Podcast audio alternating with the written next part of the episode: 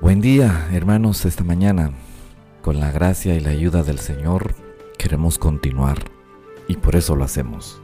Esta mañana corresponde leer algunos versículos del capítulo número 21 de Mateo, versículos del 23 al 27. Dice esta porción de la palabra. Cuando vino al templo los principales sacerdotes y los ancianos del pueblo, se acercaron a él mientras enseñaba y le dijeron, ¿con qué autoridad haces estas cosas? ¿Y quién te dio esta autoridad?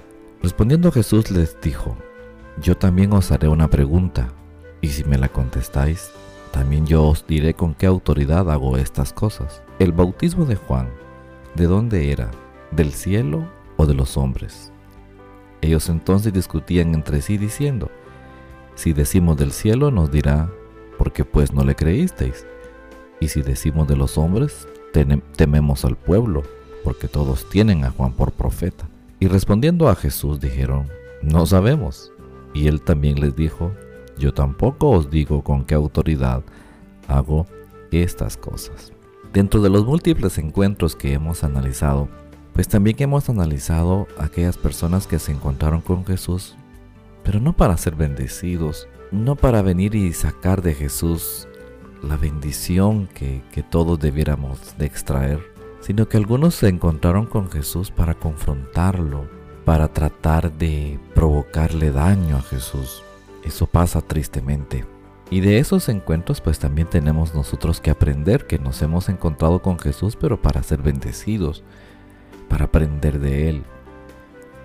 Qué triste que teniendo posiciones de eminencia religiosa, de liderazgo religioso no hayan aprovechado esa posición para aprender de Jesús, como en el caso de los escribas y fariseos del tiempo de Jesús. Con esta narración tiene que ver la última semana de la vida de nuestro Señor Jesucristo. Y como hemos visto ya probablemente en narraciones pasadas, el Señor va al templo y su propósito de estar en el templo es enseñar a aquellos que allí estuvieran. Es ahí donde se presentan los principales sacerdotes y ancianos. Se le acercan y le exigen que, que les diga con qué autoridad el Señor hace las cosas.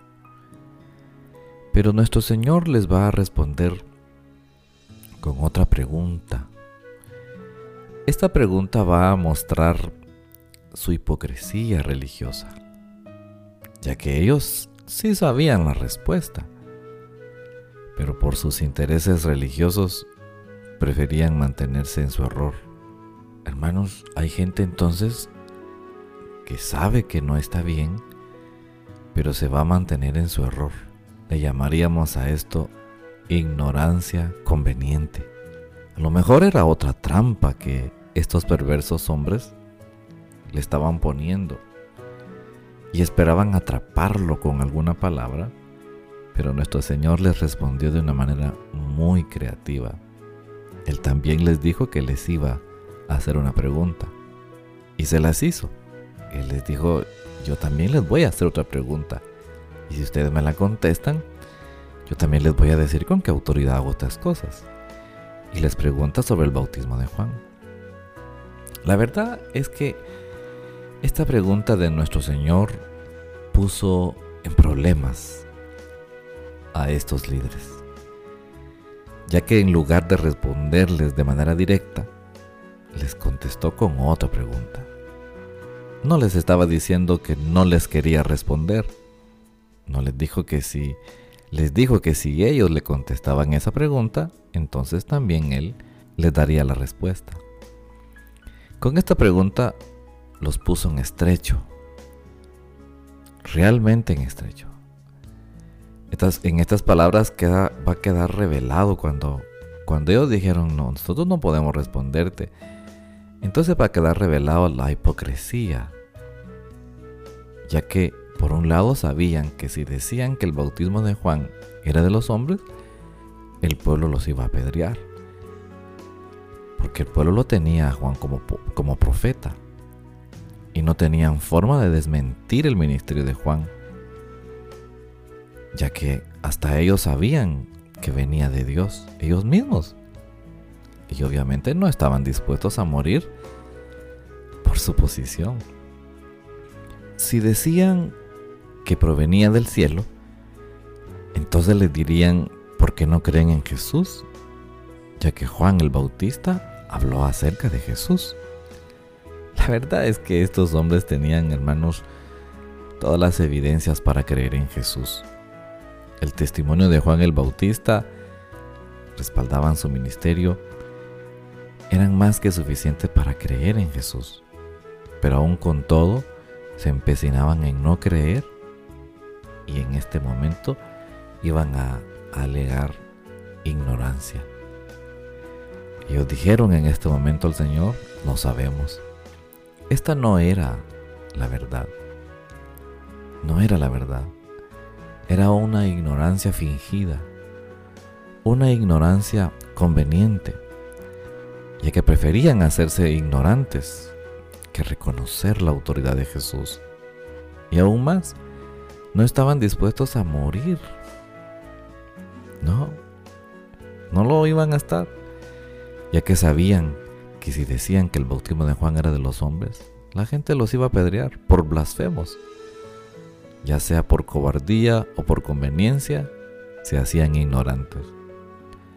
¿Cuántas personas, como estos líderes religiosos, tienen una buena comprensión bíblica y saben cuál es el camino de Dios, pero por sus propios intereses prefieren hacerse los que no comprenden, pero no saben que esa ignorancia conveniente los puede llevar a condenación.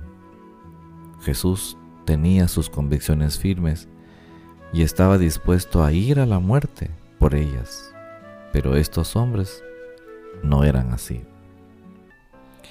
Por otro lado, desde otro punto de vista también, hermanos, ya lo dijimos, Jesús está enseñando en el templo, con una autoridad que los sacerdotes y los ancianos del pueblo no tienen. ¿Sabe por qué a veces no se tiene autoridad? Porque se hace lo que no se dice. Los fariseos están perdiendo simpatizantes y se están yendo con el Señor. Así que lo que tienen que hacer es venir y atacarlo, Ahora lo que quieren hacer es venir y cuestionar su autoridad.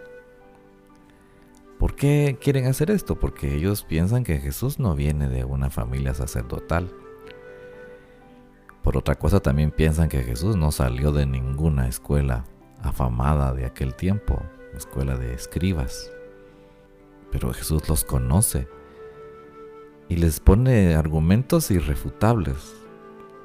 ¿Cuál es el argumento irrefutable del Señor?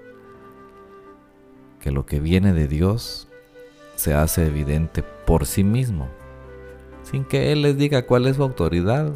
Lo que Él está haciendo se hace evidente por sí mismo. La gente puede cuestionarnos, hermanos, de que si somos o no somos cristianos, si soy pastor o no soy pastor, si soy buen cristiano o no lo soy. Las cosas van a hacerse evidentes por sí mismos. Nosotros no tendríamos que responder por nosotros, sino que el testimonio y el Señor nos va a ayudar a eso. Déjeme orar este día por usted, por mí. Oremos, mejor dicho, hermanos, en el momento que usted pueda. Oremos no alegar que no lo sabíamos.